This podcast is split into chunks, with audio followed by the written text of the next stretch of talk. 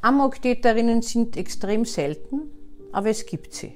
Amok ist immer das Abbild für losgespulte, plötzliche Gewalt. Die Amok-Täterin hat Demütigungen, Kränkungen, sonstige Versagen verspürt und am Ende dieses Versagens und des Erlebens kommt es dann zur Idee, sich von allem zu befreien. Und dann spult sich die Gewalt ab, die auf andere loszielt, entweder unbeteiligte andere oder im eigenen Familienfeld beginnt und dann hinausstreut. Man nimmt an, dass circa jede zwanzigste Amoktat von einer Frau begangen wird, wobei die erste Amoktat in den USA 1979 von einem 16-jährigen Mädchen begangen wurde. Von der Brenda Ann Spencer, die an einem Montagmorgen aus ihrem Fenster schaut und auf die Nachbarschule schießt, den Direktor und den Hauswart tötet und mehrere Kinder verletzt. Sie hat von ihrem Vater kurz davor, einen Monat davor,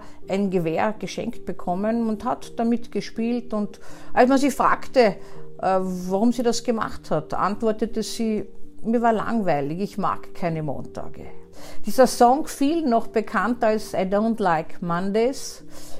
Bob Geldorf, der Sänger der, einer New Wave Band, hat das vertont. Das Lied wurde ein Welthit. Auch die Täterin hat davon erfahren und hat sich nachträglich noch bei ihm bedankt. Hat noch dazugefügt, sie hat die Tat nicht bereut. Und sie dankt ihm, dass sie weltberühmt wurde.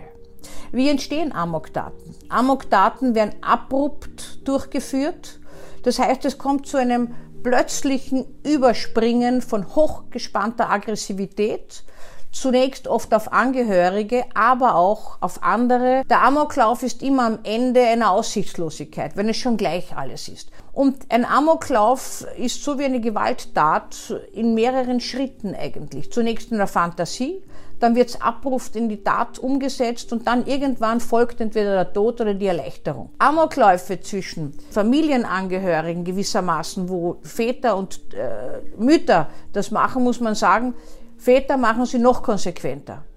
Da bleibt gewissermaßen gar nichts mehr übrig. Bei Frauen gelingt nicht immer der Selbstmord der am Ende steht, sondern sie haben dann oft keine Kraft mehr und töten äh, sich nicht mehr, sondern es kommt nur zu einer schweren Verletzung beispielsweise. Manchmal kann man das noch stoppen, aber nicht immer. Das heißt, Amokläufe sind abrupte Überläufe einer lang angestauten Spannung und Aggressivität.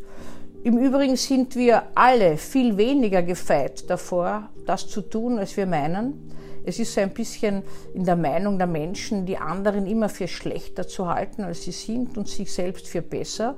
Also es kommt auf den Auslöser und auf den Krisenauslöser drauf an. Ja, Amokläufe von Frauen sind sehr selten, aber es gibt sie.